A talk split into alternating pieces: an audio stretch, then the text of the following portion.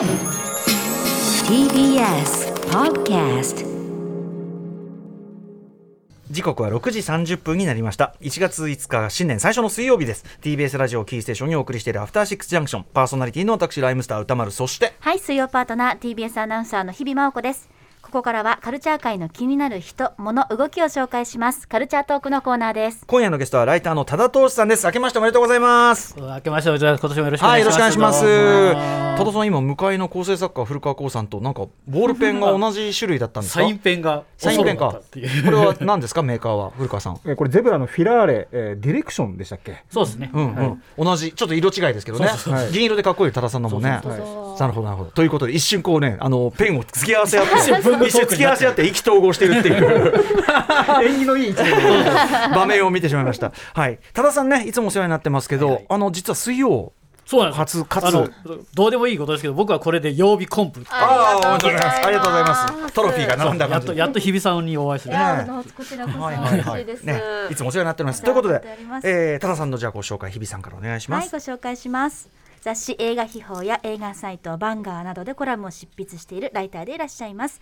映画とゲームに精通していてこの番組では2018年レッド・デッド・リデンプション2発売記念特集フォールアウト76発売記念特集そして2020年3月の世界のパンデミック映画特集などにご出演いただいていまして前回の出演は去年6月17日の木曜日。ポップカルチャーを縁の下で支えたゲームモータルコンバット特集でした、ね、フェイタリティっていうね、あのこの特集でも本当にあの伺っておいてよかったです。ね。もう問題作ね。はい。うんさあということで多田さん、えー新年早々この時期にご出演ということは、えー例によってあの映画イベントのお話でお話でしょうか？これを見ないと正月が来ないんですね、うん。えー今週末ですね、えー今週の1月7日の金曜日からですねヒューマントラストシネマ渋谷で開催されるですね、えー未体験ゾーンの映画たちまた今年もやってまいりまして、はい。2022のですねおすすめ作品を紹介します。毎年面白い作品多いんですけども今年は結構いつも以上にちょっとびっくりするようなビッグタイトルが混ざってますよね、うんとりあえず僕も毎年ですけどあの全ての作品を見た上でやってきましたので、うんうん。すごいありがとうございます、ということで、えー、多田さん後ほど、えーはいご紹介お願いします。お願いします。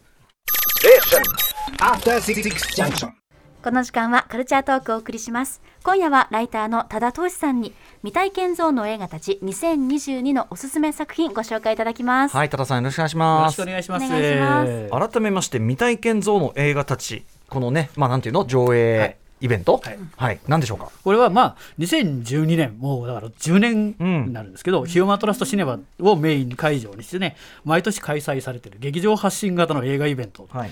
まあ、要は未体験ゾーンっていうのはよく言われる未公開映画、ん。この劇場公開されてない作品とかそう取りこぼれた作品やその中にいい作品もあれば、なんじゃおりゃっていうようなそれこそ今みたいな飲んでないとやってられないような作品とか そういったいっぱいあってですねそれを週替わりでどんどん上映してて1月から、ん。えー毎週やっていくわけですからひどい時にはというかないっぱいある時は4月ぐらいまでずっとやってる。すごい。4月まで続く。まあだから、まああの一巻でやってる、はい。こうちょっと変わった、はい。面白いいろんな映画の映画祭というでか、最初はそういう未公開映画の、まあ、ちょっと怪しい作品と思うじゃないですか、ええ。ところがだんだんブランド化してきてですね、うんうん。あのバイヤーの人もこれは未体験に持ってこようっていうのでそれで狙って買ってきてかけてる映画も結構あるっていう話を伺ってるので。だから広いものがだんだん増えてきて、うんうんうんうん。で今回のラインナップもそうなんですけど、うんうん。そういう知らない監督じゃなくて有名な監督の作品がこっちに来てる、まあうん。うん、それは要するに劇場が今要するにヒット作をメインでかけるので、ね。取りこぼれ気味だったところがあるんです、逆にそこに原石だけじゃなくてこうキラキラ輝くですね。いい作品もいっぱいある、うんうん。しかも東京だけじゃなくて、えーシネリーブル梅田とかでうんうん。2月から開催されたりこううん。東京大阪で放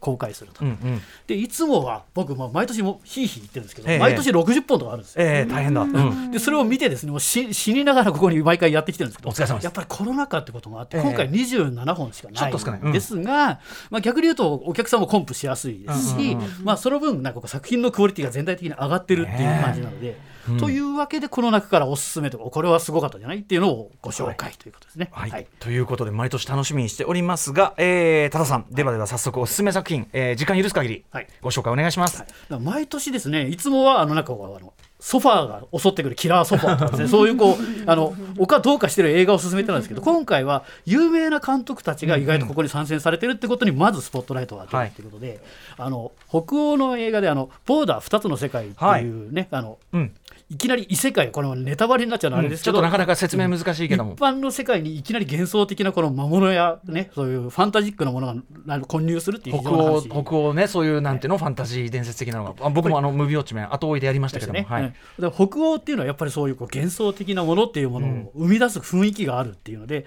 えーその監督のアリアパスっていう監督が、はい。えー撮ったそ長編デビュー作が「翻って書いつまりボーダーの前に撮ったやつってことですね。それが、えー昔あるあの赤ちゃんが自分の赤ちゃんが悪魔かもしれないっていうローズマリーの赤ちゃんっていはいはいう有名な映画があるんですけど、ロッパランスキー、はい。それを代理母でやっていると。代理母で。あへのー子供が産めない女性が、うんうんうん。えー出稼ぎに来た女性に、うんうんうん。あの異国の人なんですけどその人にうんうん代わりに赤ちゃんを産んでって言って、えーはい。冷凍してた卵子を彼女で、えー妊娠してんうん。出産してもらおうとするんですけど、なんかおかしいです、うんうん。なんか犬とか超ワンワン言ってくるし、んうん。子供が腹パンチしてくるしですね、うんうんうん。なんかどんどんどんどん自分の体にも異変が起こってくるしっていう、まあ確かに大変なんかすごいこの子は悪魔なんじゃないかって思うけれども逆にもしかするとこれはその出産とかそういう妊娠の時のノイローゼとか、そういうものも含まれてるんじゃないかっていうのはこう分からない雰囲気のままいちょっとニューロティックホラーというかね。は。い。ただ普通の街と違って北欧ですから、北欧ってやっぱり幻想的なものをこううまく生み出す雰囲気っていうのがあって、しかもそこは文明から隔絶してて、うん。電気も通していないっていうような、非常にこう、まあ、アーミッシュとかに近いような人なので、照明もろくにないわけですよ、もうなおさら幻想的というかこう不気味な雰囲気がある。ん。です、でちょっとこれあやっぱりこれはボーダーにつながるなっていうのもありますし、うん。はい。えーこのえーアトロック的に言うとあのゲームでですね、はい。ラスト・オブ・アスっていうあるじゃないですか、ええ。あのあのお父さんとはい。娘のね、この。傑作2も素晴らしかった。はい。それ今度テレビドラマになるんですけど、うんうん。この監督はそのラスト・オブ・アースの監督の一人に抜擢されているおーすごい。ので、うん。そういう意味でも今後絶対出てくる監督さらに世界的にね、名前今までは挙一応北欧映画しかも北欧でイランの生まれで北欧出身で撮ってるアリアッパシさん。それがさらに、えーハリウッドの方にうんうん。打って出てるっていうので、ぜひこう注目作として。これあのタイトル聞いてなかった。はい。マザーズですね。マザーズというね、あれですね、はい、どうなるのか、ちょっとね、あのローズマリーの赤ちゃん的な展開になるとしたら、何せよでもちょっと。あのボーダーと通じますね、あれもちょっとさ、こうなんていうの、人間ならざるうん。世界と、でそれしかも妊娠っていうキーワードも入ってたし、ちょっとね、やっぱりこうなんかこちらの今までのハリウッドホラーとかで若干違う論理で動いている世界っていうのうん。あーはやっぱり非常に面白いしこれがどうハリウッドにこうなんかこう入ってくるのかっていう意味でも絶対チェックしておいた方がいいですいやーこれ絶対見アリアッパ氏の作品だったらもう全部見たい、うん。あ山本さんに教えないと、山本隆明さん大好きだあそうそうそうでしたね。マザーズ、うん。はい、さあ、では、はい。え2本目お願いします。次これがですねずーっと YouTube とかでチラッチラッと出てて、うんさっぱりわからなかったデモニックっていう。デモニック、はい。えーこれが第9地区とかですね、はい。チャッピーとかでおなじみのですね、ニール・ブロムカンプの4作目になるのかな、えー、ニール・ブロムガンプの新作がこんな、こっちに来る。ここういう扱いでいいんですか？うんで、えーこれあの日本版の予告も海外版の予告もやっぱり見せないっていうことをうんうん。重視してるので、あー。何のこっちゃわからん映映画なんですけはあど、ただなんかゲームっぽい画面がフリッカーのよりちらつくように映るっていうような、まあ、これはもう YouTube などで見ていただければ分かるんですけど、これがなんとこの「レディープレイヤー1」とかですね、そういったものに次ぐゲーム映画に通じるものがそうなんですか？なんかストーリーだけ見るとすごくこうリアリティのある系のねなんかスリラーみたいに見える。あのある女性のお母さんが、うん。教会に放火するようなですね、超凶悪な連続殺人犯で、昏睡してるんですよ。だから操作できないんですよ。何があったのか、彼女以外死んでるし、でその彼女の気持ちあの心にダイブするために、ん。バーチャルリアリティ装置で彼女の精神世界を作り上げるんですね。ザ・セルみたいなね。ザ・セルみたいな感じで、だからゲームの世界のようなところに娘が飛び込んでいってお母さん何があったのって聞きに行くんですあお母さんの昏睡状態のお母さんの精神世界の中に入ってってその謎を解く、うん。当然お母さんはやっぱ精神的にまだ不安定なので、やっぱりこうなんか世界がこうく崩れ落ちたりですね、うんうんうんあの危害を加えてたりするんですけどどうやらお母さんじゃなくてもっと邪悪な存在がいるんじゃないか。っていうことが分かってきてかつ、えーゲームそのゲームというかその世界の中で傷ついた体はうん。実世界でも傷つく。あなるほどね。ちょっとこのマトリックスとかそういったところを想起させるんですけど、うんでどうやらそこには邪悪な存在っていうのがいてですね、どうやらその彼女にそのまず設備を与えてお母さんに入りなさいって言ってる謎の組織は、どうやらバチカンだったっていう。え？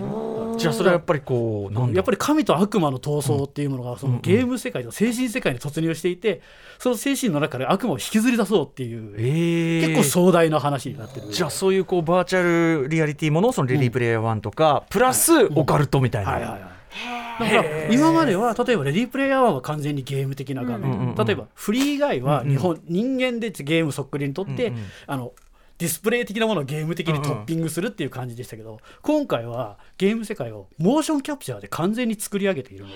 えー。しかも完全に綺麗に例えば「レディープレイヤー1」みたいに撮っちゃうと、もういらないじゃないですか実写は、うんうんうん微妙にこう崩した感じで例えば角度によってちょっと角度が人間の顔が、うんうん。たまにありますよね、はいはい。あの昔のプレイステーション2とか1とかの。うんうんうん。ちょっとポリゴンが変な感じになったりとか、うんうんそういうリアルな感じでそれがないとゲームだってわからないぐらいになってるへでこっち今どっちにいるんだっていう気持ちになってくるね。へえちょっとでもニール・ブロムガンプちょっと新境地じゃないですかこれ。そうなんです。でこれあの明らかにこのコロナ禍で極秘撮影されているので、はいはい。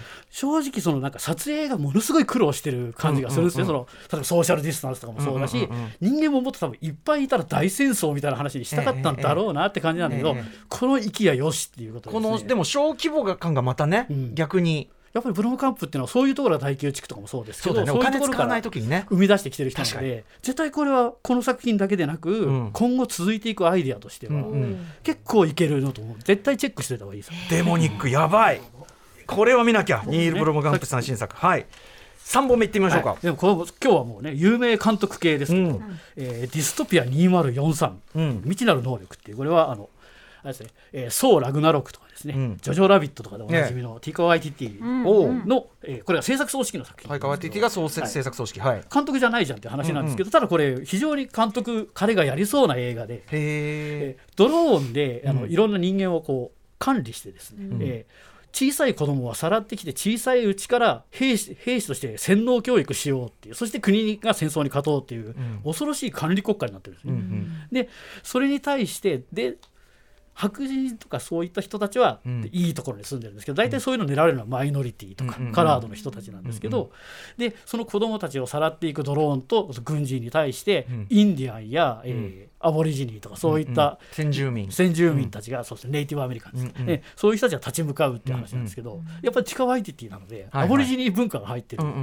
アメリカ大陸なのになぜアボリジニがいるのかっていうところはまあさておくとしてですね、であの、まあ、見どころとしては要はドローンっていうハイテクのうん。集団に対して、うん。やっぱりネイティブアメリカンですから馬持ってライフルで突撃するっていう、このかつての西部劇の逆転現象が起こっている。あなるほどなるほど再革命映画になってるっていうなるほどそうか逆西部劇でもあるのか、で逆に子どもの教育の点も、うん。あのまあ、歌丸さんとかよくご存知の、ロシアの少年兵とかって、うんうん。AK47 をうんうん。何秒で早だで、うんうん。早く組み立て直せるかゲームっていうのを絶対やってるんですけど、はい。それとまんま同じようなやっぱりこれ今紛争地帯で行われてる少年兵の実態っていうのをしっかりやってる、見どころは巨大なドローンが攻めてくるんですけど、うんうん。あ絶対死ぬっていう時に、うん。えーアボリジニのキャラクターが、えーあのラグビーでやる、うん。あのウォークライをするハカあるじゃないですか、はいはいはい。ハカをドローンに対してやるっていう。おおちょっと燃えるシーンがあるのでぜひそこは見ていただいて。へーこれ、えっと、制作組織はタイヤタイカワイティティで、えっと、ダニー・スグーレさん脚本監督、この方デビューなんですね長編がね。そうん。へー。でもすごい評価高いんですもんねこれもね。ちょっとなんかそういうところにもこうタイタイガー・ワイティティはやっぱりちょっと自分のセンスの合う人っていうのをやっぱりうん。ピックアップしてるんだなっていうのが分かるプラインこれめっちゃ面白そう、ディストピア20 2043、未知なる能力、はい4本いきましょうか。いきますか、うん。えーとこれあれですね。もう一本はあれですねヤクザプリンセスっていうね。クザプリンセス、これあれですね。またこの未体験ゾーンっていうとまだ見ぬ国の映画が多いんですけど、ええこれはブラジルです。うん。でサンパウロっていう都市は日本、日系人が最もいる都市なんですね、うん。世界中で、うん。だからえヤクザの、えー、落とし種の女の子があなたは組長ですって言われて、うん。日本刀でこうヤクザと戦うっていう話なんですけどほうほう。あの日本語がものすごい正確なんですよサンパウロだから、そういうあー。インチキ日本語は使わないわけです、はいはい。あのよくありがちなうんうんうん私はみたいなのはないんですけど、でもそれじゃ売れないということで、無理やり変な看板を置いてですね、ブレードランナーみたいな、うんうんうん。あとブラックレインみたいなですね、うんうんそういうのを置いて、えー日本感を出してるっていうので言うと、だけど日本語や文化はすごい正確っていうへあ国際的に映画を売るのって大変なんだねっていう。なるほどなるほどへえでもねなんかこう絵面なんか見てるとすごいちゃんとしてるっていうかね、アクションとしてもね。本格アクション。うん。うんまああのなんていうの？未体験ゾーンとかでもなんかこう奇妙な日本描写みたいなね、我々まああの嫌いじゃない方だけど。好きな方なんですけど、ねうん。あ正確でもダメだ。やっぱそれがないと売れないんだなっていうところはいろいろ分かるただ正確にやって面白いかって問題もあるからね。俺たちが自慢されたい日本っていうのがあるからさやっぱり、うん、ヤクザプリンセス。これもね、はい。えーぜひ、ん。であともう一本いきますか、はいでこれあのあれですねこの前あの皆さんが「アマングアス」っていうゲームをええ。配信されてましたけど、はいはい。あれってもともとあの人狼ゲームっていうね、あの誰かが人狼でその中の誰かを借り駆り立てるっていうコミュニケーションゲームがはいあったんですけどもボードゲームというかカードゲームみたいなもんですけど、うんうん。これがまさかの映画化。ほうほう。人狼ゲームの映画がカカードゲームそれゲームが映画化っていうのはあのバトルシップとかももともとはボードゲームだったんですけど、はいね。ただ確かにいろんこう隔絶された雪山の中にいる中で誰か一人人狼がいてええ。大変だっていうのはよく考えるとそれはなんだナイブズアウトとか、うんうんえーあれな、うんうん。まあ犯人探しね。そう犯人探しもの、うん。あのヘイトフルエイトとかですね、うんうん。要するにそういったものに密室密室犯人探しも。そういったものに近いなんかこう元に戻っちゃった気もしないでもないんですけどまあ、そうだよね。それをロールプレイして遊んだゲームがまたそのフィクションに戻ってる。そうかそううんうん。かただこれ UBI ソフトがあのアサシンクリードとか、うんうん。そういったところがゲーム制作しているところが映画制作に乗り出してるへー UBI ソフトそうなんだ。へえちょっとねあのこのまあ今言ったようにこのゲーム的なものっていうのはやっぱり映画にうまく入ってきているので、うんうんうん今後ちょっと期待っていう。これちょっとうないさんに教えていかなきゃそう人狼ゲーム。ぜひこのねあのまあ話としてはそろそろあれなんで、あのこのまま未体験ゾーンが続いてですね、はい。ずーっと世界で作られてるって言われてるロシアのうん。ゲームで、あのえゲーム映画で、ええ。テトリスが映画化されるっていうのがずっと言われてるんですよ。俺さどうどうやどうするんですなんかなんか宇宙にテトリス型の宇宙船がバーって飛んできて、ええ。ガコーンって消えるみたいな話で、え三部作だっていう話があって、あってですねえ。ー、そういうこと？これができてこっちに来るまではぜひ未体験をやってくれっていう。なんだそれ、未体験すぎるよ。そうあのああるんですよ。もともとのテトリスの任天堂とセガの裁判の真面目なドキュメントあの映画を、うんうんうん。あの太郎映画とかなんかで来るんですけど、そうじゃなくてロシアでテトリスの SF が作られてるらしいんですうわ早く見たいそれが。っていうテトリスねあれどうやどうするのかと思って。そうやって使う。そうそう L 字型の宇宙宇宙船とかが飛んでくるわけっていう、だかえー、ブロックの。そうそう。あらまあ。らそういったものの受け皿としてもですね、未体験ゾーンはぜひですどんどん続いてほしい。確かにね、はい。ということでもう一本ぐらいいけます？いきますか。うんでそうそう。だからなんそうですね。今回結構良作が多いんで、ん今回のおけるこのなんていうんですかなんでこれすごいなっていうのは、うん。このプラネット・オブ・ピッグ豚の惑星豚の惑猿な星のね豚の惑星。豚は生きろ人は死ねっていうですごいコピー狼は生きろ豚は死ねってねコピーがありましたけどでよくね未体験ゾーンに登場する、えーダニー・トレホ大先生がですね、うん。はい。えーこの前はあのアイアンスクワッドっていうので麻薬王が、えー周りにパワードスーツをはべらしてる麻薬王っていうすごい役で出てきたんですけど、今回は、えー豚と人間のハーフの凶暴化した豚人間に世界が支配されてですね。うん。そこで戦うってやつね。うん。豚と人間が融合したハイブリッドこれがあのあれです生よ某 MCU のあのキャプテンアメリカとかみたいにええ。生み出されてるんです豚と人間うんうんうん。だったら強い兵器ができるだろうまあショッカーみたいなもんですよね。うんうん。暴走しちゃって支配されるという、まあ、ターミネーターパターンなんですけど、うんうん。これが問題なのはカザフスタンっていううんうんうん。まだあんまりよくわからない国の映画でです。ね、ええええこれがまたすごいんですよ。カザフスタンブルガリア合作そうそう。なんか今時やらないですね。ライバルが出てきたらなんかずーっとねあの TM レボリューションみたいですね。向かい風が吹いてバーって吹いててですね。うん。髪の毛こうかき上げたりとかするようなこれ絶対今日本でやらないなっていう。なるほどね。逆にあのうん。うん。日本とかだといろんなコンテンツがあるけどやっぱりそういった国だとまだ映画っていうのはこう総合芸術のトップとして君臨してるっていう,、うんうんうんうん。劇場に行ったら全ての娯楽があるっていう世界はもうエロあり笑いあり、うんうんうん。アクションありっていうので、うんうんうん。ああこれが映画だよなっていうのをちょっと我々のこのね、ああのー。スレと我々にも思い出させてくれる。うんうんうん。ほんとコロコロコミックみたいなギャグとかですねるなプラネット・オブ・ピッグ豚の惑星。ちょっとこれはですねあこれは見たことがないぞっていう未体験ゾーンだわまさに。そうそう。本当の未体験ゾーンは多分ですねなんだこりゃっていう映画の中で存在すると思う。ので、ぜひそれは皆さんで探していただいてですね。なんかさ違う違うルールの国の映画だなって分かる瞬間のあのワクワク。だから最初にマッドマックス来た時の、うん。あオーストラリアが全然ルール違うとか。そうルールが通香用しない。港映画全然ルール違うみたいな。あのワクワクえここでこの人死んじゃうの？みたいなのあるよなるほど。はいということで、えー、6本ねお話伺いました、ありがとうございます。ありがとうございます。といったあたりで改めてじゃあちょっと今日ご紹介した作品のタイトルを一応おさらいしておきましょうかね、はい、うん。ご紹介していきます。えまずはマザーズ。続いてデモニック。続いてディストピア。2043未知なる能力。そして4本目がヤクザプリンセス。5本目が人狼ゲーム。夜になったら最後そして6本目最後がプラネット・オブ・ピック豚の惑星。このね6本ご紹介いただきました、もうあのこれは絶対普通に映画ファンなら見といた方がいいだろうっていうのもあれば、超珍品もあるというね感じでね、ありがとうございます。これ改めまして、はい。未体験ゾーンの映画たち2022は、えー今週末1月7日から2月24日までヒューマントラストシネマ渋谷で開催されます。2月からはシネリーブル梅田でも始まります。詳しくはイベントのホームページなどでご確認くださいそしてヒューマントラストシネマ渋谷での上映終了の翌日から一部の作品を UNEXT でも配信よします。太っ腹 UNEXT ね。さすがです、うん。配信作品は後日発表されるということですのでそちらもチェックしてみてください。ということで、えーさらにこれは多田さん関連イベントなんですかね？そうなんですよ。これが明日ですね、夜お7時からですね。あ阿佐ヶ谷ロフト A でですね予告編一気見イベントこれも毎年やってるんですけど、ええ。予告編上映とトークショーがあってですねゲストはですねこの番組のあれのおなじみの高橋良樹さん、寺澤ホーク、高橋さんやで僕なんですけど、ええおなじみのメンツ。えーうん。客をですね入れてです、うんうん。えーお客さんも入れかつ配信もしてるっていう状態で、配信も見逃しもありますので、はい。前売り1900円で配信チケット1400円見逃しで2週間ぐらい見られると思いますので、後からでも見られますのでぜひと。予告編見まくって、はい。い、やいなやいな言うというね、楽しいやつ。ぜひご覧ね、あの映画をぜひご覧になっていただければと思います。はい。はい。ということで、えーここまでのゲストはライターの多田投資さんでした。今年もよろしくお願いします。ありがとうございました。ありがとうございました。はいありがとうございました。